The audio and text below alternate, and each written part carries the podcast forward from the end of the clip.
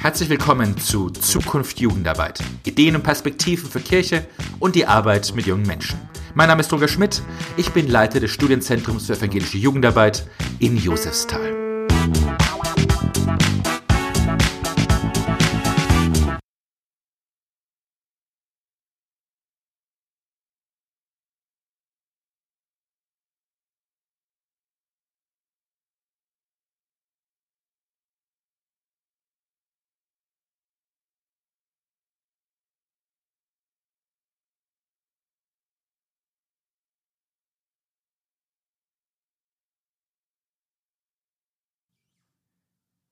Heute machen wir mal ein Experiment im Podcast. Diesmal ohne einen Gesprächspartner oder eine Gesprächspartnerin möchte ich über ein Thema reden, das jetzt in der letzten Zeit wichtig geworden ist äh, und das auch mit dem Thema des Baugerüsts zu tun hat. Das neue Heft des Baugerüsts 2 2019 hatte das Thema Kinder, Kinder, Kinder, evangelische Konzepte und Angebote. Bereits beim letzten Mal haben wir mit Autorinnen und Autoren des Heftes gesprochen und ich möchte diesmal ein Thema, das, zu dem ich gearbeitet habe, vorstellen, Kindheit entdecken und werde jetzt den Text Kindheit entdecken, Mädchen und Jungen in der hebräischen Bibel und im Neuen Testament, geschrieben von mir, vorlesen als eine Hilfe und eine Einladung, sich auch noch die anderen Artikel in diesem Baugerüstheft anzugucken. Kindheit entdecken. Kinder gibt es schon immer.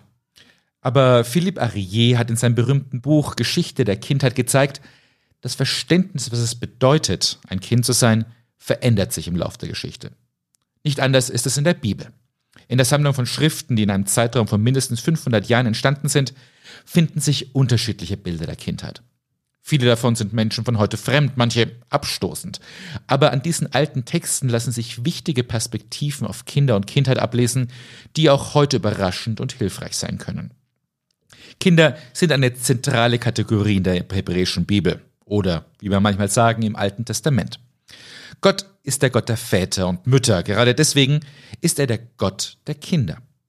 In ihrer kanonischen Fassung ist die hebräische Bibel die Geschichte einer Familie, die zu einem Volk wird, sich aber immer auf die Ursprungsfamilie zurückbezieht.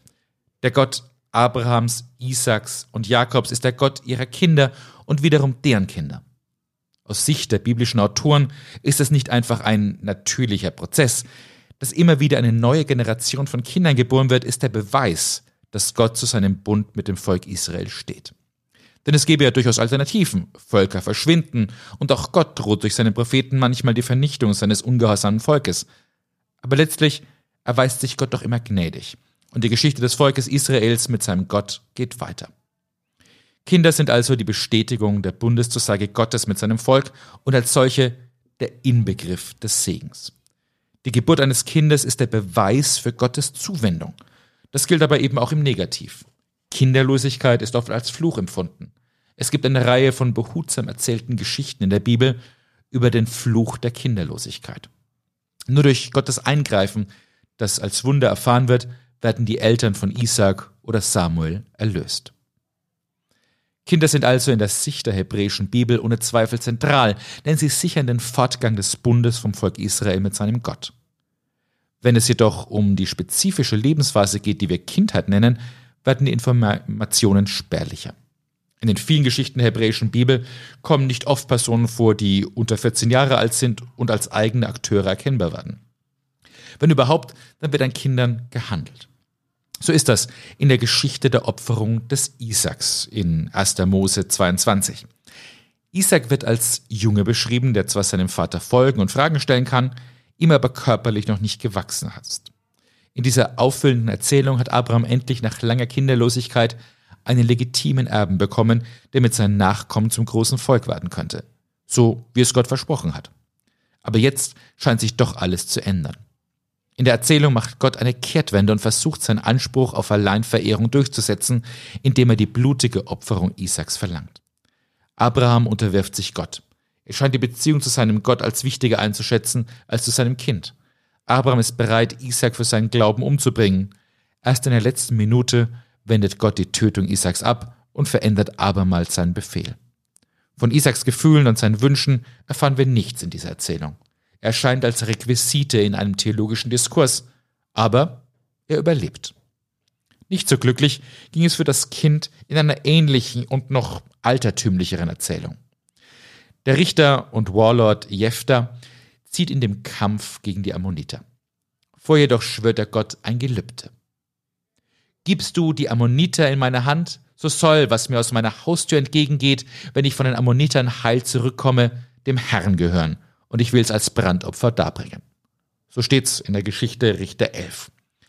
Nun kommt aber Jephtha nach seinem erfolgreichen Kriegszug auf dem Heimweg nicht etwa eine Ziege oder ein Huhn entgegen, sondern seine Tochter. Anders als bei Isaac gibt es nun aber keine göttliche Intervention. Das Gelübde wird erfüllt. Ein wenig anders verhält es sich bei einer anderen biblischen Zentralfigur, Mose.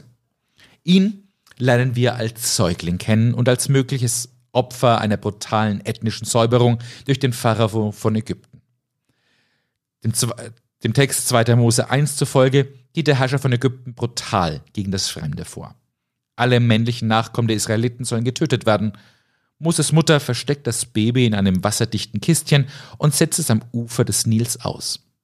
Richtig aktiv wird nun aber Moses große Schwester Miriam. Auch sie wird noch als Kind beschrieben.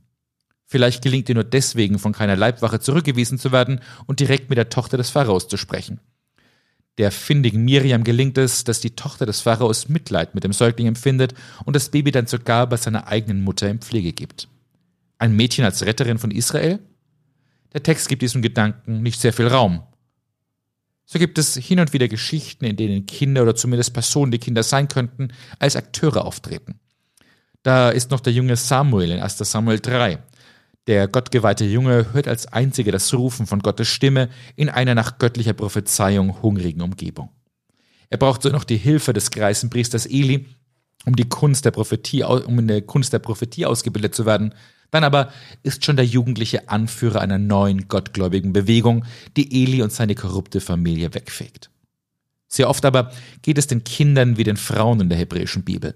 Sie sind offensichtlich Teil der Erzählungen, ihnen wird aber nur widerstrebend eine echte Rolle zugebildet. Deswegen ist es wohl fair, sich Peter Müllers Verdikt anzuschließen. In großen Teilen der hebräischen Bibel wird die Kindheit nicht als eigenständige Lebensphase begriffen, mit ihrer eigenen Würde, mit ihrer eigenen Berufung durch Gott. Die Kindheit ist eine Durchgangsphase zum Eigentlichen, nämlich dem Erwachsenensein. Deswegen ist es die Aufgabe der Väter, ihre Kinder in diesem Bundesgedanken und im Glauben an Gott zu erziehen. Der Kern des Gottesglaubens soll dem fünften Buch Mose zufolge täglich wiederholt und eingeschafft werden. Bei den Erwachsenen selbst, aber eben auch bei den Kindern. Und diese Worte, die ich dir heute gebiete, sollst du zu Herzen nehmen und sollst sie deinen Kindern einschärfen und davon reden, wenn du in deinem Hause sitzt oder unterwegs bist, wenn du dich niederlegst oder aufstehst. So steht es in 5. Mose 6. Dass sich diese Weitergabe nicht nur auf Gespräche beschränkt, sondern auch Korrekturen, Strafen mit einbezieht, ist unhinterfragt und selbstverständlich. Dazu gehört dann auch die körperliche Zichtigung gegenüber Kindern. So heißt es in Sprüche 22. Torheit steckt dem Knaben im Herzen, aber die Rute der Zucht treibt sie ihm aus. Gewalt gegen Kinder beschränkt sich in der hebräischen Bibel nicht auf den familiären Rahmen. Es gibt eine Reihe von Texten, die verstörende Gewaltfantasien formulieren und in denen Gewalt gegen Kinder als Mittel der Kriegsführung eingesetzt wird. Das sind ethnische Säuberungen, die durch die Tötung von Säuglingen und Kleinkindern durchgesetzt werden sollen. Ein bereits erwähntes Beispiel ist der Plan des Pharao gegen die Israeliten, dem auch der kleine Mose zum Opfer fallen sollte. Aber auch eine der Plagen, die Gott durch den Mund Moses den Ägyptern schickt, geht in eine ganz ähnliche Richtung. Und zu Mitternacht schlug der Herr alle Erstgeburt in Ägyptenland vom ersten Sohn des Pharao an, der auf seinem Thron saß, bis zum ersten Sohn des Gefangenen im Gefängnis und alle Erstgeburt des Landes. So im zweiten Mose 12. Als Wunsch formuliert ist eine Rachedrohung an Babel, dem Ort des Exils des Volkes Israel aus Psalm 137. Tochter Babel, du Verwüsterin, wohl dem, der dir vergilt, was du uns angetan hast, wohl dem, der deine jungen Kinder nimmt und sie am Felsen zerschmettert. Diese Brutalität gegenüber Kindern findet sich auch an einer prominenten Stelle im Neuen Testament. So versucht der König Herodes, die empfundene Gefahr durch den neugeborenen Gesalbten dadurch zu eliminieren, dass er alle Kleinkinder in Bethlehem umbringen lässt. Berichtet in Matthäus 2. Insgesamt gibt es im Neuen Testament viel Kontinuität zum Verständnis von Kindern und Kindern in der hebräischen Bibel. Hier ist nicht mehr vom Volk die Rede, sondern häufig von der Einheit des Hauses, der Familie im antiken Sinn, die über die Geburtsfamilie hinausgeht. Die Pastoralbriefe haben eine Vision, wie christliches Familienleben aussehen soll, zu denen natürlich auch die Kinder gehören. Die sogenannte Haustafel in Kolosser 3 formuliert knapp die Rollen in der Familie von Vater, Mann und Frau, Kindern und Sklaven. Es ergibt sich eine klare Hierarchie. Der Vater ist derjenige, der Entscheidungen trifft und alle anderen sind ihm zum Gehorsam verpflichtet. Aber das bedeutet nicht, dass der Patriarch nicht auch Aufgaben hat und in seiner Willkür klar beschränkt wäre. Er darf die anderen nicht verbittern und muss sein Tun am Dienst gegenüber Jesus Christus ausrichten. Diese doppelte Zuordnung zeigt sich gerade gegenüber den Kindern. So heißt es in Kolosser 3. Ihr Kinder, seid gehorsam den Eltern in allen Dingen, denn das ist wohlgefällig in dem Herrn. Ihr Väter, erbittet eure Kinder nicht, damit sie nicht scheu werden. Auch an anderen Stellen im Neuen Testament finden sich Aussagen, die in, dieser, in diese Kontinuität von gehorsamen Kindern und wohlwollenden, aber bestimmenden Eltern passen. In der Jesus-Tradition ergibt sich aber eine erstaunliche Diskontinuität. In einigen Aussagen Jesu ist die Kindheit nicht eine Übergangsphase, die durch Gehorsam oder einigermaßen wohlwollende Korrektur möglichst schnell überwunden werden soll. Sie ist das Modell der Gottesbeziehung. Natürlich kommt man hier nicht an der Geschichte der Kindersegnung oder dem Kinderevangelium, wie es manchmal genannt wird, vorbei. Man kennt es aus Taufgottesdiensten, Kindergottesdiensten und immer dann, wenn von Kindern die Rede ist. Es lohnt sich in unserem Zusammenhang, den Text, den Text vollständig zu zitieren. Er steht in dieser Fassung in Markus 10. Einige Leute wollten ihre Kinder zu Jesus bringen, damit er sie berühre aber seine Jünger fuhren sie an und wollten sie wegschicken. Als Jesus es bemerkte, wurde er zornig und sagte zu den Jüngern, Lasst die Kinder doch zu mir kommen und hindert sie nicht daran, denn für Menschen wie sie steht Gottes neue Welt offen. Ich versichere euch, wer sich Gottes neue Welt nicht schenken lässt wie ein Kind, wird niemals hineinkommen. Dann nahm er die Kinder in die Arme, legte ihnen die Hände auf und segnete sie. Soweit die Geschichte in Markus 10. Anders als in den anderen Texten, die wir gelesen haben, ist die Kindheit nicht mehr nur ein Durchgangsstadion zum Eigentlichen. Nur wer das Reich Gottes als Kind empfängt, hat eine Chance, es zu bekommen. Dieses Verständnis von Kindern bei Jesus ist revolutionär. Darauf hat der marxistische tschechische Philosoph Milan Machowetsch hingewiesen, dessen Buch Jesus für Atheisten in den 70er Jahren recht populär war. Machowetsch schreibt, das Kind als Beispiel, das ist freilich in der Religionsgeschichte und eigentlich auch in der Kulturgeschichte etwas ganz Neues. Wenn vor Jesus kindliche Gestalten in den literarischen Dokumenten Asiens und Europas vorkommen, dann immer als etwas menschlich Unfertiges, deshalb zweitrangiges hinsichtlich der menschlichen Werte Unwichtiges. Anders bei Jesus. Das Kind ist imstande, von einem einzigen Phänomen so fasziniert zu werden, wie es Jesus fordert, vom Königreich Gottes hingerissen zu sein. Gerade deswegen greift er zu kurz, wenn die Kinderpassagen als Kampftexte für die Kindertaufe verstanden werden. Es geht tatsächlich um den Kern jesuanischer Theologie. Das Reich Gottes gehört nicht den mächtigen, reichen und etablierten, es öffnet sich denen, die am Rand stehen. Den Sündern und Zöllnern, den Frauen und Sexarbeiterinnen, dem Ausländer und eben dem Kind. Ein Kind kann nicht anders, als das Reich Gottes so zu empfangen, wie es nur zu empfangen ist, ohne Gegenleistung, nicht aus einer Position der Stärke, sondern der Demut. Dies wird explizit in einem anderen Text in den ersten drei Evangelien in leicht veränderter Form vorkommt. Nämlich in Matthäus 18, Markus 9 und Lukas 9. Auch hier verwendet Jesus das Kind als ein Beispiel. Die Jünger Jesu befinden sich in, einer, in einem Rangstreit, wer unter ihnen eine Leitungsstellung einnehmen soll. Jesus stellt die menschlichen Vorstellungen seiner Jünger auf den Kopf. Wenn ihr nicht werdet wie die Kinder, werdet ihr nicht ins Himmelreich kommen. Wer nun sich selbst erniedrigt und wird wie dies Kind, der ist der Größte im Himmelreich. So steht es in Matthäus 18. Jesu Vorstellungen von menschlichem Zusammenleben und der besonderen Bedeutung von Kindern bleibt revolutionär. Sogar für die anderen Autoren im Neuen Testament. Trotzdem ist von Kinderrecht nur wenig zu hören und Kinder werden sicher nicht partizipativ in Entscheidungsprozesse mit einbezogen. Die Texte der Bibel stammen einer Zeit, zu der uns der Zugang oft schwerfällt. Aber wir können die Vision von Jesus entdecken. Es kommt nicht auf die Starken und Mächtigen an, den Kindern steht der Weg zu Gott weit offen.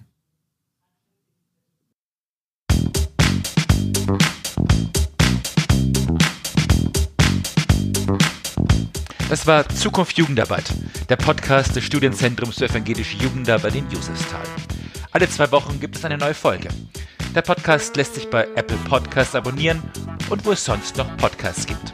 Damit verpasst du dann keine Folge. Über Feedback freue ich mich sehr, am besten direkt an meine E-Mail rogerschmidt.josefsthal.de. Wenn es euch gefallen hat, schreibt eine Kritik und teilt den Podcast mit anderen. Tschüss und bis zum nächsten Mal.